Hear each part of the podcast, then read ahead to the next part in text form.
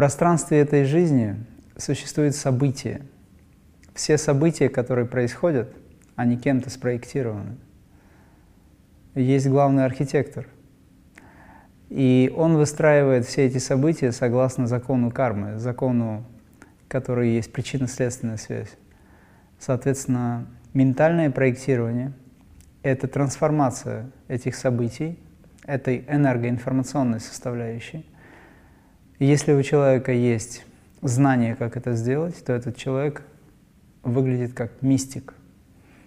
Мистик — это тот человек, который проектирует свою жизнь, проектирует все события путем ментального влияния то есть это психическая энергия, которая влияет на событие или событийный ряд, на пространство.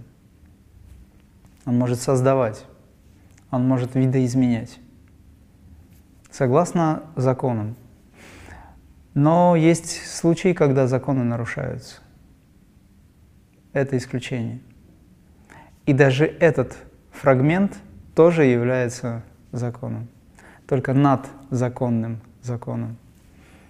Ментальное проектирование — это способность человека, имея высокую концентрацию, имея силу, психическую энергию, имея знания, менять пространство в том или ином направлении, менять событийный ряд. А о каких законах вы сейчас говорите? Законы кармы, общечеловеческие принципы. Допустим, если человек внедряется в события, э, в жизнь другого человека в силу каких-то обстоятельств, допустим, он хочет помочь, он должен учитывать, чем все закончится.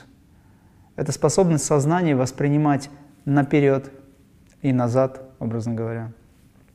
В состоянии объемного восприятия находясь, человек может менять принципы, менять события. Человек может видоизменить лейтмотив жизни. Соответственно, причинно-следственная связь тоже меняется. Закон кармы меняется. Как Сай Баба делал, например, очень часто. Он отменял вообще закон.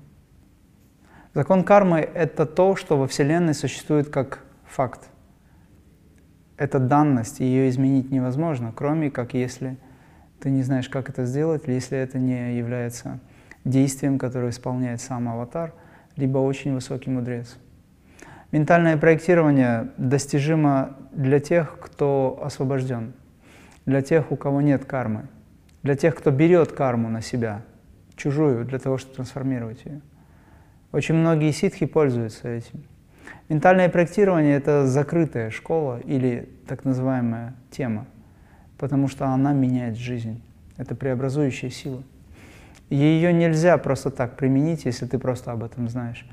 Ты должен осознавать пространство как самого себя — это управление пятью стихиями. Я сейчас просто набираю термины, чтобы было, в общем, понятно, потому что это очень объемная, обширная тема.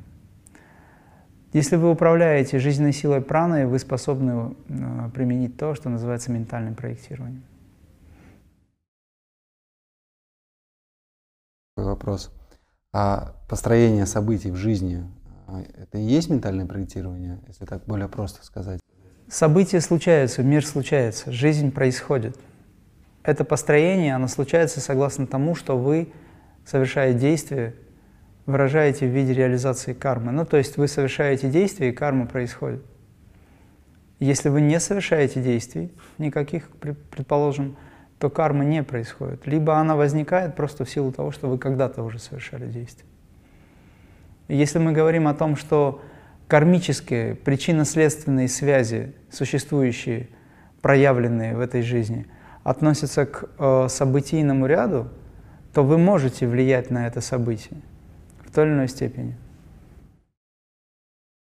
Что в этом случае является событием? Событие — это то, что случается с вами. Вот мы сейчас здесь — это событие. Причина этого что? Ваша работа, желание, допустим, создать какой-то фильм, чтобы люди это услышали, увидели. Соответственно, у вас есть внутреннее, э, скажем, ощущение того, что вы делаете правильно. Вы движетесь в направлении помощи миру, к примеру, да? Ну так и есть. Это причинно-следственная связь. Есть причина, по которой вы это делаете, вы пригласили меня, я сейчас даю интервью, допустим. Но я могу изменить это все, перестать делать это. Мог бы не прийти. Но я здесь. Это событие. То есть событие – это в любом случае то, что случается, и э, не находится под властью нашего выбора, когда оно уже происходит? Выбор включен в это событие, потому что ты мог бы не, не выбирать его, либо немножечко изменить что-то. Допустим, не в этой комнате, а пошел бы и сказал, я хочу там, к примеру, да? Вот. Это тоже же событие, потому что мы переместились туда, но при этом и то, и другое является в целом одним большим событием. Но есть вещи, которые проведение устраивает. Проведение – это еще более высокий уровень событийного ряда. То есть то проведение, которое ведет вообще человека по жизни. Независимо от того, что он выбирает. У нас есть свобода выбора, но есть большая форма или такой, скажем, глобальный лейтмотив жизни. И вот если вы с ним взаимодействуете, тогда это уже аспект ментального проектирования. Можно сказать, что эта сила и занимается ментальным проектированием. Это самоосознающая сила, ее можно назвать как угодно, да, и она выстраивает события согласно законам кармы для человека. Туда же входит вдох и выдох. А ментальное проектирование, опять же, возвращаясь к твоему вопросу, возможно тогда, когда ты управляешь дыханием. Если ты управляешь дыханием, то ты управляешь умом. Когда ты управляешь умом или психической энергией, то через это ты можешь менять события. Для ментального проектирования требуется прозорливость, причем очень высокого уровня. Прозорливость – это способность видеть будущее – способность перемещаться в будущее, способность перемещаться в прошлое. Это возможно только очень-очень возвышенным высоким мастерам, высоким душам. Этим качеством обладает Бабаджи. Он способен перемещаться в будущее и в прошлое.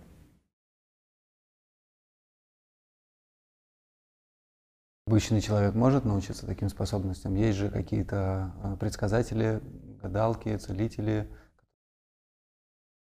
Это даже рядом не стоит все. Это настолько космически высоко, что гадалки и целители это даже нельзя сравнивать. Обычный человек может этому научиться, если он станет необычным человеком. Вот когда он станет необычным человеком, он будет иметь доступ к таким тайнам Вселенной, которые за пределами понимания обычных людей и даже необычных людей тоже за пределами понимания. То есть Бабаджи может э, вернуться в прошлое и изменить какое-то событие или Совершенно для чего верно. он это делает? Да. И это не стоит рядом с теми, кто пытается сейчас экспериментальным образом создать машину времени, или она существует уже, на самом деле она существует, вот, и перемещаться. Дело не в этом. Они перемещаются, но они оказываются во власти этого времени, прошлого или будущего. А способность менять время, останавливать, растягивать, менять события – это уже высочайший мистицизм или очень-очень высокая божественная магия. Магией я называю не с точки зрения влияния на, на кого-то, а с точки зрения преобразующей силы. То есть маг или мастер – это одно и то же для меня. Является только тогда мастером или магом, когда он способен менять события в пространстве – при этом не нарушает главный закон, закон Вселенной.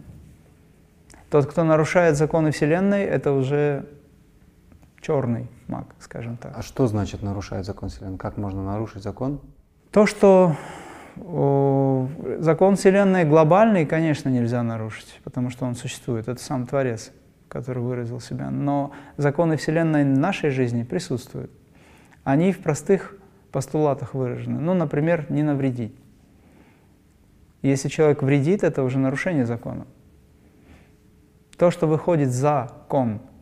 Кон — это сам проявленный закон, Творец. То, что за пределы этого кона или возможного допустимого выходит и уже приносит вред пространству, миру, живым существам, это все нельзя. Поэтому мастер, он всегда видит, он всегда чувствует, понимает очень объемно все. И у него нет линейного мышления, которое требует сделал шаг, посмотрел, что происходит, дальше сделал шаг. То есть он не видит в таком случае. А когда ты объемно воспринимаешь все в сфере, находясь в любой точке этой гигантской вселенской сферы, ты видишь все события сразу как в настоящем. Таким образом, воздействие на какое-то событие сегодня, мастер видит э, возможные последствия и развитие этого события, так получается? Да, это происходит сразу, сиюминутно, сиюсекундно, в данный, данный момент. Это даже не секунда, не минута, там нет времени, это прямое восприятие. Но слово «воздействует» я бы заменил на слово, допустим, а, решил изменить или вмешаться по какой-то причине. Сатьясай, например, зная, что у людей а, есть карма, и этот человек должен по карме уйти, из сострадания вмешивался, забирая этот кармический долг или тяжбу на себя, давая возможность человеку жить дальше. А как происходит вот это забирание кармы? Это какой-то ритуал, он переживает, Он переживает то, что должен был бы пережить человек, который столкнулся бы с этой смертью, либо с тяжелым событием в жизни. Я имею в виду, как э, фактически этот момент происходит. То есть это согласие человека отдать свою карму, а он ее Нет, принимает или как это? Это не согласие человека. Человек просит помощи. И тогда Сайбаба, обладая этой способностью, забирает на себя, ну, мастера тоже так делают, забирают на себя эту тяжбу. Это энергоинформационное нечто, которое они просто забирают на себя. Это очень тонкие процессы, их не понять людям. Там есть намерение сердца, допустим, да, сила, волевой аспект. Сам Творец, в общем-то, он всегда берет на себя тяжбу. И, по сути, Сайбаба очень часто находился в этом состоянии, когда его преданные видели, что он по несколько дней находился в коме, находился в состоянии за пределами обычной жизни, в тяжелых условиях, например, телесные какие-то поломки были у него. Потом он быстро это все восстанавливал это обычным людям непонятно. Спасибо, мастер, большое.